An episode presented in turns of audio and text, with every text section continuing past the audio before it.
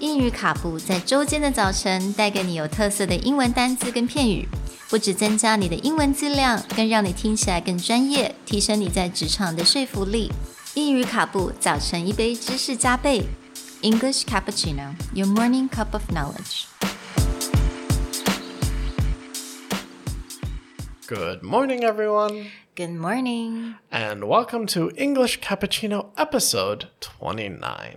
Today's word is errant, which is an adjective meaning straying from the accepted course or standards or behaving wrongly. It is spelled E R R A N T. 那今天的单字是 errant，那这是一个形容词，那它中文的意思就是犯错的或者是行为不当的。那我们通常是来形容人。 Errant gets confused a lot because people feel that the word errant sounds like error, which means to do something wrong. But the actual root of errant is from Latin er, meaning to wander or travel. So, a lot of times when we're using the word errant, we mean when you're wandering or traveling off the normal road. So, you may hear things like an errant knight in a lot of old tales of kings and knights and castles. An errant knight is just a knight that travels between countries.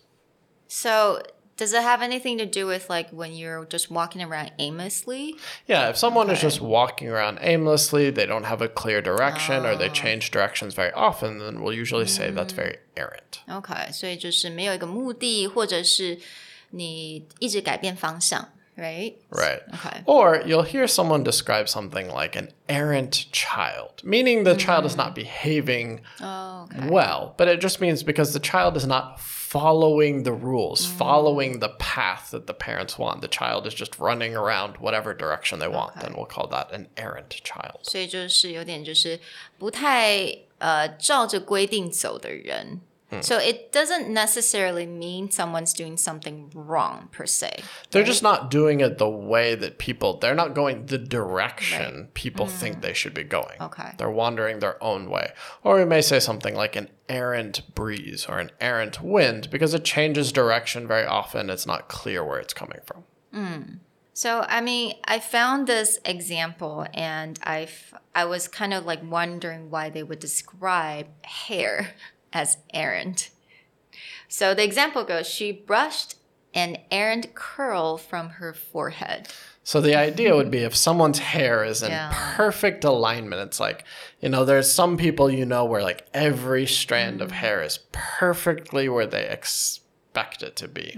Then an errant hair would just be that one 翘出来。 uncooperative, yeah, does whatever at one hair. We all have that. Where it's yeah, like yeah, yeah. comb over to the right and then just one little guy goes to the left.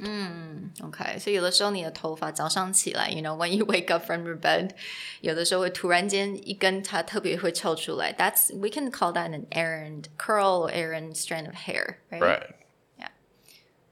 So today's example comes from a song often associated with National Grammar Day. And the song is Word Crimes by Weird Al.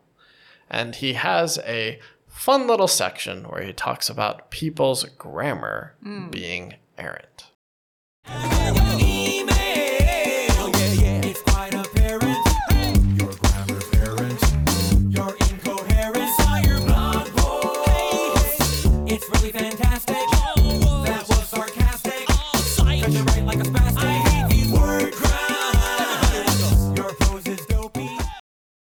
所以在这个歌词里面呢，Weird Al 在这这首歌的歌词里面，他就讲到了，哎，I read your email, it's quite apparent, your grammar is errant, you're incoherent.